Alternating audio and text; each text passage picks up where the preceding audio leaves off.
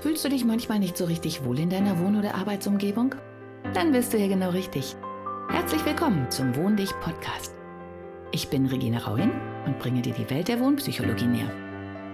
Du wirst deine Wohn- und Lebensumgebung so gestalten können, dass sie nicht nur eine positive Wirkung auf dich hat, sondern auch auf deine Gesundheit, deine Leistungsfähigkeit und dein Wohlbefinden. Bist du bereit, deine Räume neu zu erleben?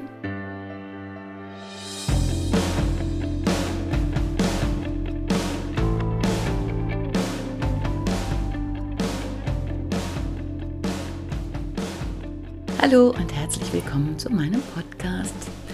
Heute geht es ums Zusammenziehen und zwar als Paar. Da gibt es auch schon in dieser Variante sehr viele Möglichkeiten. Also er zu ihr, sie zu ihm, beide zusammen woanders hin und das gleiche gilt er zu ihm und sie zu ihr und umgekehrt und beide zusammen woanders hin. Also letztlich unterm Strich betrachtet, entweder zieht einer zum anderen oder beide ziehen in eine andere Wohnung oder ein anderes Haus oder ein anderes Umfeld. Die erste Frage, die man sich stellen wollte, sollte, auch wenn das vielleicht nicht so beliebt ist, warum ziehen wir eigentlich zusammen? Was ist unser Ziel? Also zum Beispiel, ist das nur eine Testphase, um zu gucken, ob wir das überhaupt zusammen aushalten? oder ähm, sind wir verheiratet oder werden bald heiraten? Oder möchten wir Kinder haben und ziehen jetzt, weil wir geheiratet haben oder ein neues Paar sind, mit diesem Ziel zusammen. Letztlich geht es darum, ist das eine Sache, die sehr langfristig angedacht ist, also können wir sehr viel Energie reinstecken? Ist das was, was wir ganz lange behalten wollen? Oder weiß man noch gar nicht so ganz genau und will erstmal antesten? Und das finde ich ist ein sehr entscheidender Unterschied. Denn wenn wir jetzt zum Fall A gehen, einer zieht zum anderen, muss man etwas zurücklassen, erfahrungsgemäß. Und deswegen muss man sich halt gut überlegen, lagere ich es irgendwo ein, weil ich nicht weiß, ob wir die Testphase überstehen oder weil ich sowieso weiß, es ist nur eine Übergangsphase und später haben wir vielleicht eine größere Wohnung, ziehen in ein anderes Land, was auch immer. Oder mache ich vielleicht doch mehr Tabula rasa und nutze die Chance, um meine eigenen Sachen auszusortieren und die Dinge rauszunehmen, die ich eigentlich schon lange mal aussortieren wollte, wo aber nie so richtig der Anlass zu war. Okay, gehen wir nochmal näher rein, einer zum anderen. Gründe dafür können zum Beispiel sein, dass man bislang unterschiedliche Wohnorte hatte, dass eine Wohnung auch vom Unterhalt, von der Miete her günstiger ist oder günstiger gelegen als die anderen, dass man es leid ist, immer hin und her äh, zu wandern und die Sachen beim anderen abgelegt zu haben und nie das bei sich zu haben, was man gerade braucht und immer wieder Tasche zu packen. Oder ähm, ja, wird es langsam einfach lästig und man möchte in die nächste Phase gehen, weil man festgestellt hat, kann ja auch vorkommen, dass man eh immer in einer Wohnung von beiden ist. Dann gibt es natürlich die Frage, Wohnung ist nur ein Übergang, also nur eine Testphase. Kann jetzt auch eine positive Testphase sein, dass man sagt, okay, wir sind eh nur in deiner Wohnung. Dann könnten wir ja auch überlegen, meine ganz aufzulösen und komplett bei dir einzuziehen und vielleicht dann später zusammen eine größere Wohnung zu nehmen. Gerade bei der Wohnungsnot heutzutage ist das vielleicht gar keine so unübliche Ansatzweise. Wie auch immer, einer von beiden muss Platz machen und der andere kommt hinzu. Das bringt ein paar Herausforderungen mit sich. Die erste, es muss was weg. Also eigentlich bei beiden. Denn der eine muss ja Platz machen und der andere kann nicht mit allem da rein, außer der andere hat halt zufällig eine riesengroße Wohnung. Normalerweise muss was weg. Und die zweite Herausforderung ist, dass ein Territorium und wenn man die Wohnung vorher alleine hatte, ist das ein Territorium, wird neu besiedelt. Das heißt, alte Besitzansprüche müssen ganz neu geklärt werden. Und das ist nicht immer so leicht. Denn viele Dinge sind natürlich unbewusst. Wenn der eine da schon länger wohnt, dann hat er halt immer schon seine Socken da und da hingelegt oder es war für ihn völlig normal, dass immer aufgeräumt ist. Jetzt ändert sich aber alles und damit ändern sich auch die Verantwortlichkeiten. Also es muss geklärt werden, wer ist für den Müll, fürs Putzen, fürs Aufräumen äh, zuständig, wie sind unsere Prioritäten und natürlich auch ganz wichtig, was sind eigentlich unsere Gewohnheiten. Denn es kann gut sein, dass viele Dinge, wenn man sich nur kurzfristig gesehen hat, wunderbar unter den Tisch gekehrt werden konnten, beziehungsweise nie so richtig aufgetaucht sind. Und dann ist es ziemlich hart, wenn plötzlich Dinge auftauchen, und der wunderbare, angehimmelte Partner auf einmal äh, Gewohnheiten an den Tag legt, an die wir im Leben nicht gedacht haben und die man vielleicht auch gar nicht so gerne hat. Und während man all diese Dinge klärt, ist es sehr spannend, parallel die Gesprächskultur zu beobachten, die man selber so pflegt. Denn dann können vielleicht für die Zukunft viele Dinge vermieden werden. Denn wenn man feststellt, dass man all diese Dinge ganz sachlich klären kann, also okay, deine Wohnung ist größer oder deine ist schöner, wir nehmen die, da passt nur das und das rein, wir mögen doch beide dies und jenes Sofa, also nehmen wir das mit und das andere verkaufen wir oder lagern was ein oder verschenken, wie auch immer.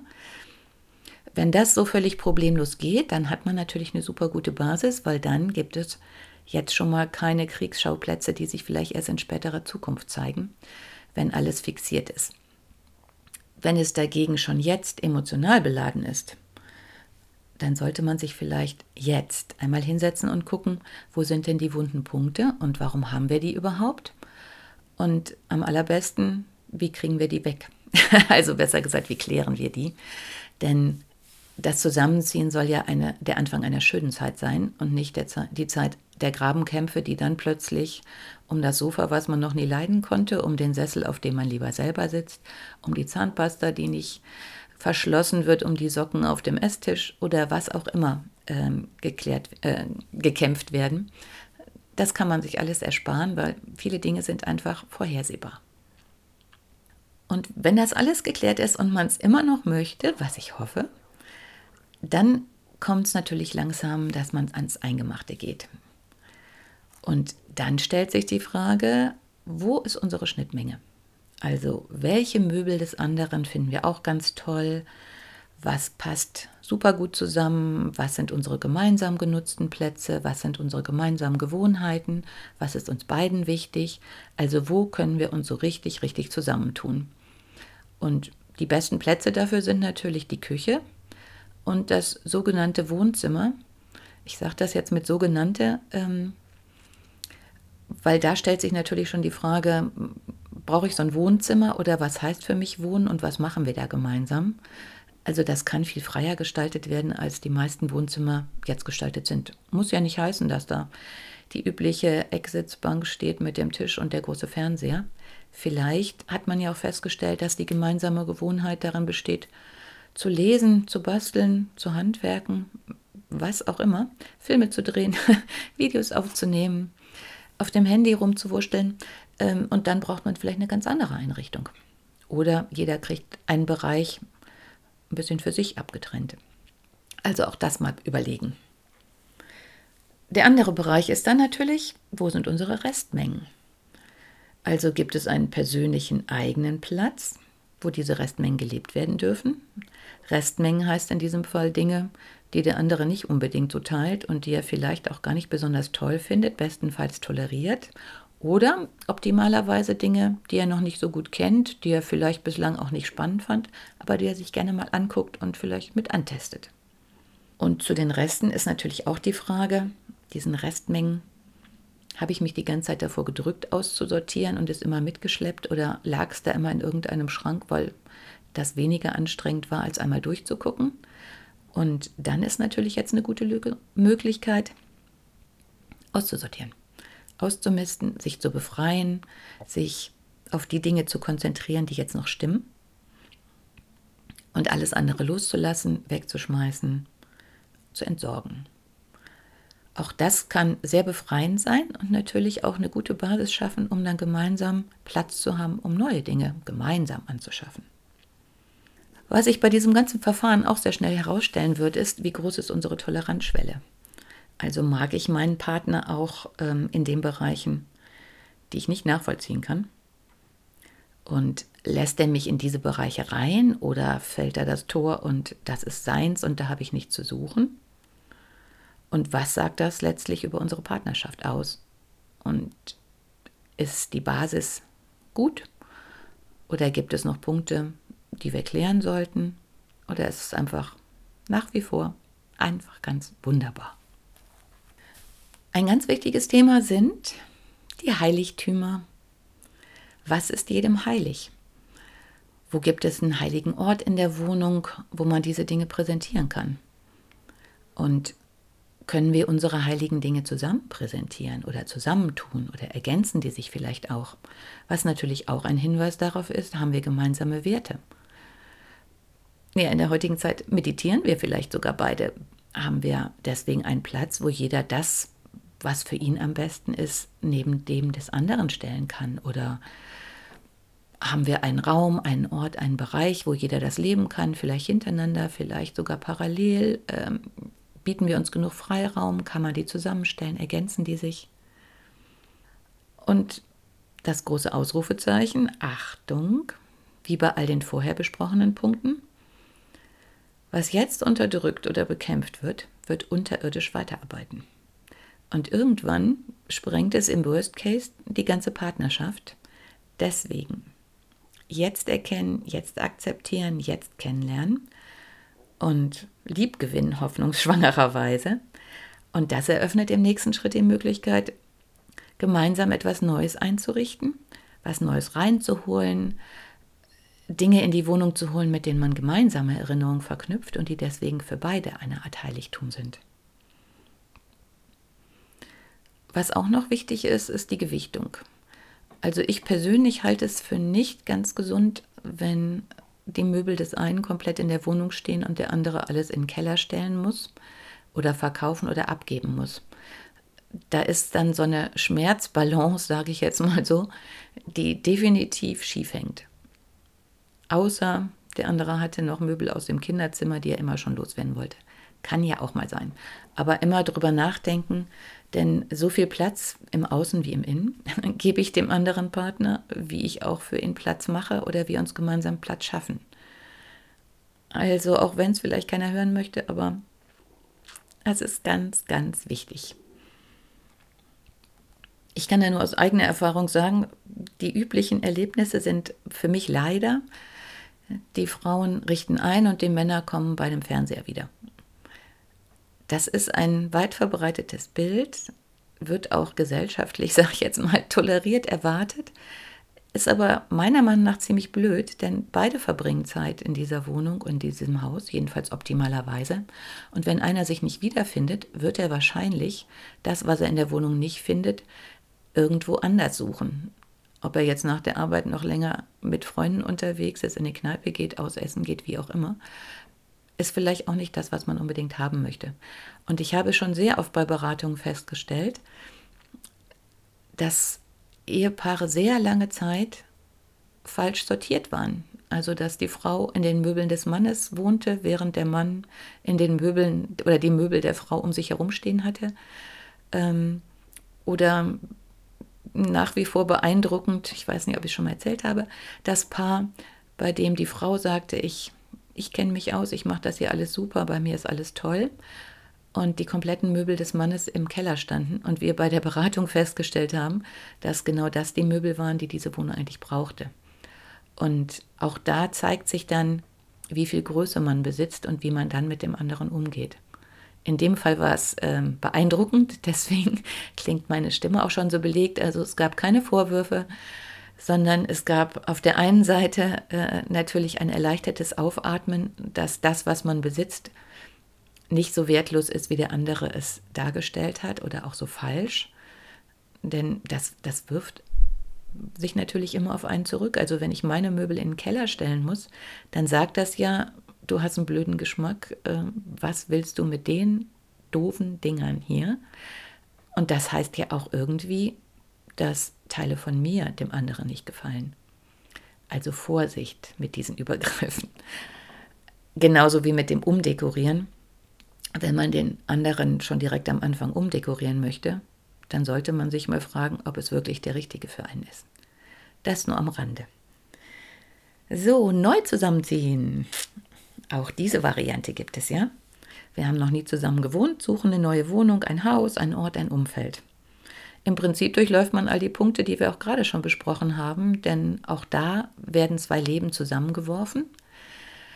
Und im optimalen Fall vermischt es sich ganz wunderbar zu einer neuen Welt.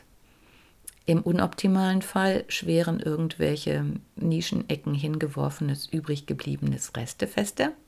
Oder es kann ja auch sein, dass dadurch Lücken entstehen weil man Dinge noch nie in seinem Leben ausgefüllt hat. Also wenn man zum Beispiel in ein Haus zieht, kann es ja sein, dass man plötzlich Platz hat für Sachen, die vorher nie leben konnten. Und das ist natürlich eine ganz wunderbare Sache.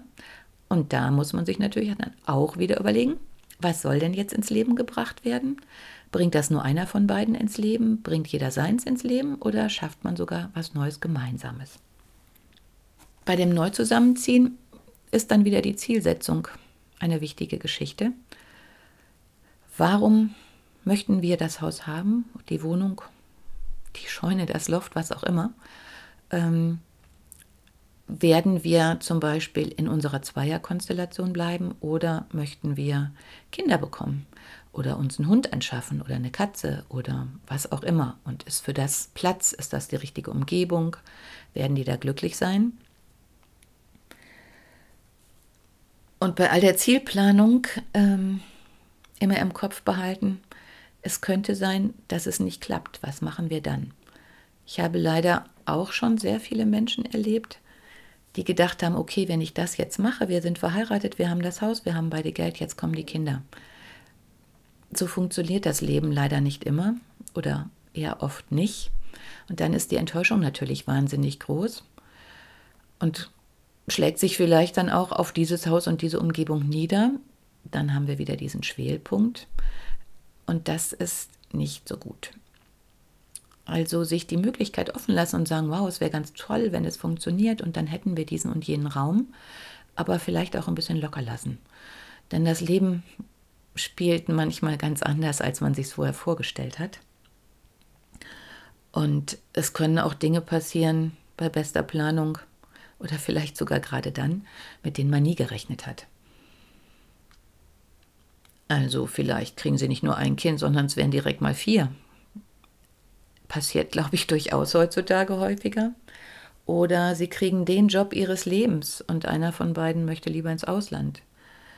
Oder ähm, es gibt auch so eine neue berufliche Ausrichtung, dass einer vielleicht ähm, ein Homeoffice einrichten möchte oder ein Büro braucht oder einen zweiten Eingang oder äh, noch eine Gartenhütte, wo er sich plötzlich selbstständig macht, weil er anfängt, sich künstlerisch zu betätigen. Leider kann es auch passieren, dass einer von beiden krank wird oder vielleicht sogar beide. Kommen dann andere Menschen gut zu ihnen? Oder würden sie sich dann auch wohlfühlen, wenn sie den ganzen Tag in diesem Umfeld verbringen? Und aus diesem Grunde ist mein abschließender Rat, sich auf jeden Fall jetzt wohlzufühlen. Egal, ob noch ein Zimmer nicht eingerichtet ist oder äh, man sich die Sache anders vorgestellt hat oder noch Kisten in der Ecke stehen. Ist doch erstmal egal. Machen Sie sich's gemütlich, schaffen Sie sich ein paar Bereiche, die funktionieren, die, die für Sie am wichtigsten sind. Vielleicht irgendwo eine ruhige Schlafecke. Licht und Heizung wäre auch nicht ganz verkehrt. Ähm, ein Küchentisch, an dem man gemütlich zusammen sitzen kann, vielleicht einen kuscheligen Sessel. Mir hat damals mein Kamin über wahnsinnig viele Dinge hinweg geholfen, also Baustelle rundherum, aber ein Schaukelstuhl mein Kamin und die Welt rundherum war mir relativ egal, weil das hat mir Wärme gespendet, das war ein schöner Anblick und ich habe wirklich das rundherum vergessen und eine ganze Menge überstanden, weil ich diesen kleinen Ort hatte, egal ob da Teppichboden oder fertiger Boden drunter war. Aber ähm, dieser Schaukelstuhl, diese Decke, die ich dann hatte, das Buch, das Licht über mir und der Kamin vor mir, ähm, war ganz fantastisch. Oder selbst in der härtesten Übergangsphase, als wir, also mein Sohn und ich im Keller gelebt haben, was für Außenstehende, glaube ich, ziemlich schrecklich war. Aber auch da haben wir es geschafft, ähm, dass wir halt abends uns dann eine DVD geholt haben und haben in diesem kleinen, hutzeligen Raum, der meine Sauna war, ähm, der zwar ein Fenster nach draußen hatte, aber sehr, sehr klein war, und auch eine Heizung hatte, aber jetzt nicht dem entsprach, was man sich so unter Wohnraum vorstellt. Abgesehen davon, dass rund um uns herum die Bauarbeiten mit Staub und Putz und rohen Wänden äh, tobten. Und zwar jeden Tag aufs Neue. Aber trotzdem habe ich diese Zeit in sehr liebevoller Erinnerung, denn ich weiß noch, wir hatten einen super kleinen Fernseher, haben uns äh, DVDs ausgesucht, haben uns da abends eingekuschelt, äh, Hund auf den Beinen und haben schöne Filme geguckt und dann haben wir das rundherum vergessen und es war sogar eine sehr nette, intime Atmosphäre. Ähm, ich habe uns einen riesen Adventskranz aus dem Garten gemacht und unter die Decke gehängt, sodass es dann auch gut gerochen hat. Einen kleinen Tisch hatten wir. Ähm, es war nicht das, was man sich sonst so vorstellt, aber das Gefühl war halt in Ordnung. Und ich denke, ähm, es gibt vielleicht auch gerade in diesen unruhigen Zeiten, wo man nicht das Optimale hat oder auch auf einem engeren Raum zusammenrücken muss, viele Möglichkeiten, sich diesen Raum kuschelig und schön und gemütlich zu machen. Und das ist ehrlich gesagt viel wichtiger, dass Sie diesen Moment leben, denn das ist das, was Sie nachher in Erinnerung haben.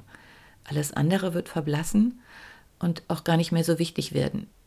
Also im Zweifelsfall ist diese schöne Atmosphäre, die tollen Erinnerungen und nette, kleine, gemütliche Erlebnisse viel wichtiger als die perfekt eingerichtete Wohnung. In diesem Sinne viel Erfolg, viel Spaß und gutes Gelingen. Tschüss. Hat dir die heutige Episode gefallen? Dann bewerte diesen Podcast am besten mit Kommentar direkt bei iTunes. So gibst du auch anderen die Chance, diesen Podcast besser zu finden und die Tipps nutzen zu können. Hast du vielleicht noch Fragen oder Anregungen für die nächsten Folgen? Dann hinterlasse dein Feedback gerne unter dem Blogbeitrag zu dieser Episode oder sende es direkt per E-Mail an podcast.wohndich.de. Meine E-Mail-Adresse und alle Links zum Beitrag findest du in den Show Notes. Und denke immer dran, wohn dich und entfalte deine Persönlichkeit.